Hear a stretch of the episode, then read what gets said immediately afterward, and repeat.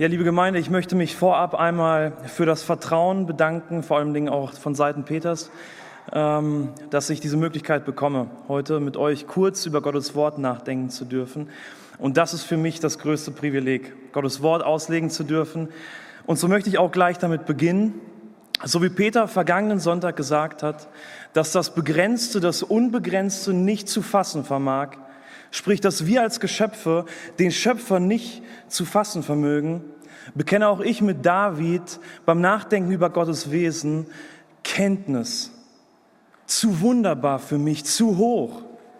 Ich vermag sie nicht zu erfassen.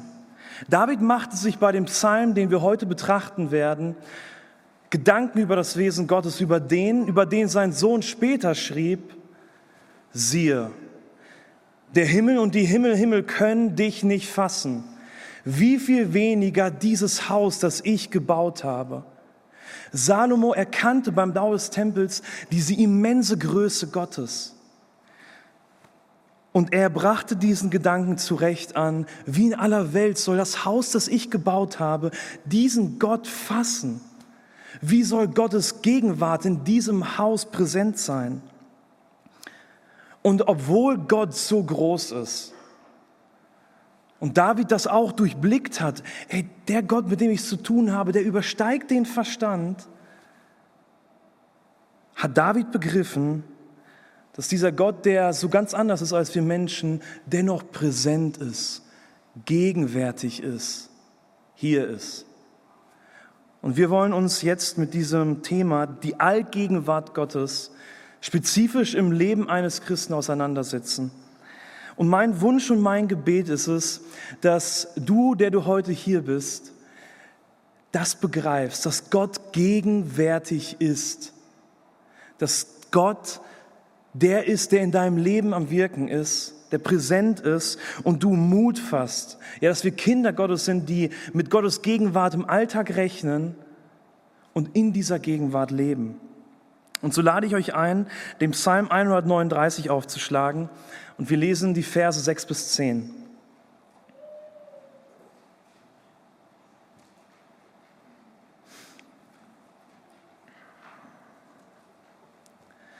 Kenntnis, zu wunderbar für mich, zu hoch, ich vermag sie nicht zu erfassen. Wohin sollte ich gehen vor deinem Geist und wohin fliehen vor deinem Angesicht? Führe ich auf zum Himmel, du bist da. Und bettete ich mir im Sheol, siehe, du bist da. Nehme ich Flügel der Morgenröte, ließe ich mich nieder am äußersten Ende des Meeres, auch dort würde deine Hand mich fassen, erleiten und deine Rechte mich fassen. Und anhand von zwei Punkten wollen wir diesen Text jetzt betrachten, die Allgegenwart Gottes. Erstens das Ausmaß der Allgegenwart Gottes. Zweitens die Auswirkungen der Allgegenwart Gottes. Erstens das Ausmaß der Allgegenwart Gottes. In den ersten, Vers, äh, in den ersten sechs Versen beschreibt David Jahwe, den ewigen Gott, der allwissend ist aber noch viel mehr, er beschreibt Jahwe, den Bundesgott Israels, der sein Volk aus Liebe erwählt hat. Und der dieses Volk kennt, der David kennt, der dich kennt, wenn du ihn kennst. Und zwar auf eine ganz persönliche und intime Art und Weise. Peter hat letztes Mal das Wort Yada erklärt. Und das beschreibt es, dieses intime Kennen. Dass Gott alles weiß, jeden Gedanken von dir durchdringt und versteht, dass ihm nichts verborgen ist. Das beschreibt David in den ersten sechs Versen. Gottes Kinder sind niemals außerhalb des Radars von ihm. Und die Sache ist, das bringt David nicht zur Furcht oder es bringt nicht Unbehagen in seine Seele. Oh Mann, Gott sieht mich. Nein, sondern es tröstet ihn, es bringt ihn zur Anbetung dieses Gekenntsein, dieses Geborgensein in Gott. Und David war ergriffen von diesem Gekanntsein von Gott, weswegen er diese Verse verwendet. Vers 6, Kenntnis zu wunderbar für mich, zu hoch, ich vermag sie nicht zu erfassen. Wow, dieser Gott, er sieht mich, er kennt mich. Aber David begriff noch mehr. Gott sieht mich nicht bloß, sondern er ist gegenwärtig. Er umgibt mich. Er ist präsent in meinem Leben. Er ist hier bei mir. Und David beginnt die, die Gegenwart Gottes mit einer rhetorischen Frage.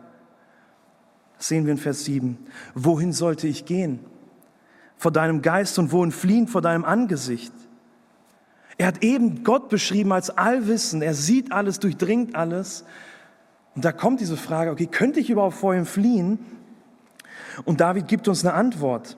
Führe ich auf zum Himmel, du bist da. Und bettete ich mir im Scheol, siehe, du bist da nehme ich Flügel der Morgenröte, ließ ich mich nieder am äußersten Ende des Meeres, auch dort. Die Antwort auf diese rhetorische Frage ist ganz klar, ich könnte nirgendwo hinfliehen.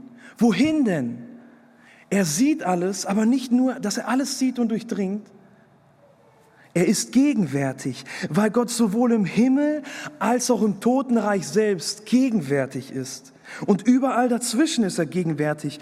Und die Begrifflichkeit Flügel der Morgenröte spricht vom Osten, von dem Ort, wo die Sonne aufgeht, wo die Morgendämmerung ist. Und die andere Begrifflichkeit, das äußerste Ende des Meeres, spricht vom Westen, dort wo das Meer westlich von Israel lag. Und David bringt letztendlich zum Ausdruck, Gott so weit der Osten ist vom Westen, bist du gegenwärtig. Du bist da. Du bist nicht fern. Doch was heißt es, dass Gott gegenwärtig ist? Gott ist zu jeder Zeit mit seinem ganzen Wesen an jedem Ort präsent, gegenwärtig. Er ist da, er ist auch jetzt hier unter uns.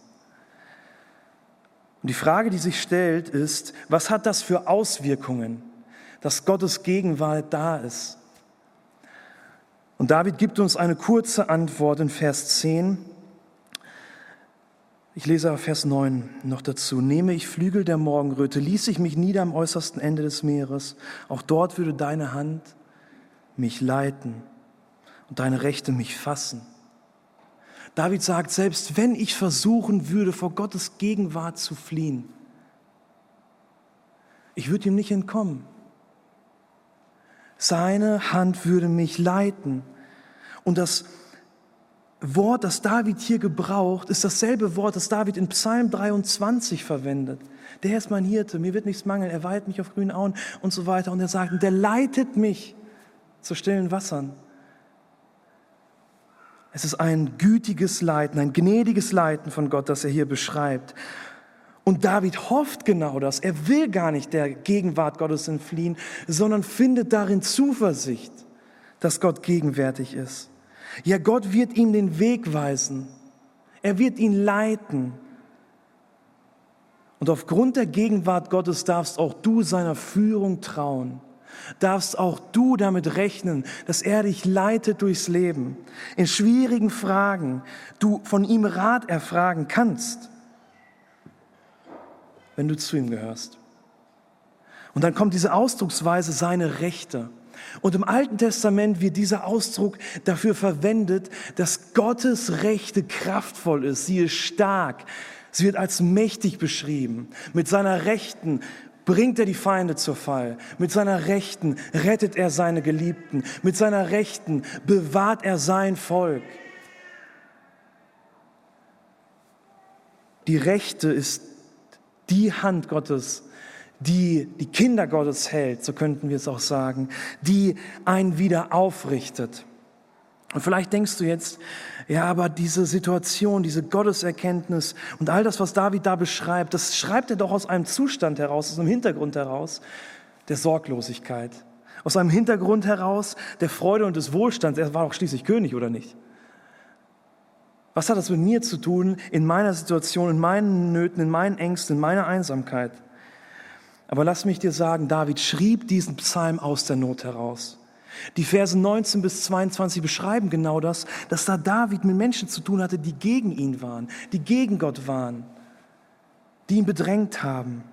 Und in dieser schweren Situation begreift David, Gott, du kennst mich, du kennst meine Situation, du weißt, wie es um mich steht und du bist bei mir.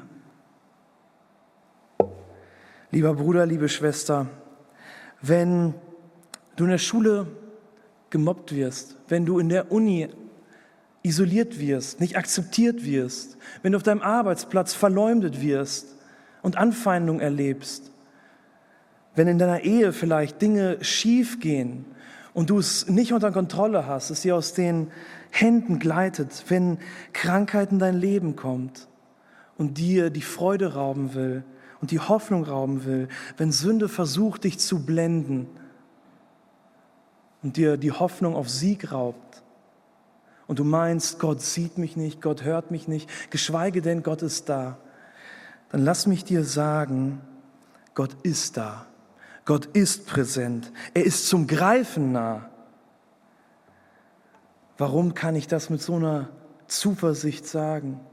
Weil er, Jesus Christus, gesagt hat, siehe, ich bin bei euch alle Tage bis zur Vollendung des Zeitalters. Verzweifle nicht in deiner Situation, sondern fasse Mut und rechne mit Gottes Gegenwart.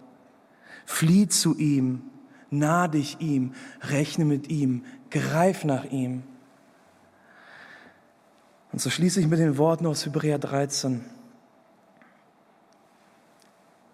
Ich will dich nicht aufgeben und dich nicht verlassen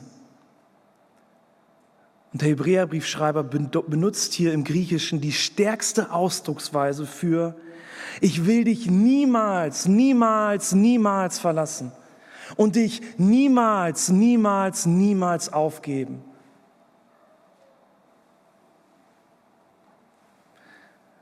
Und so können wir sagen, Vers 6, Hebräer 13, 6, der Herr ist mein Helfer und ich will mich nicht fürchten, was wird mir ein Mensch tun.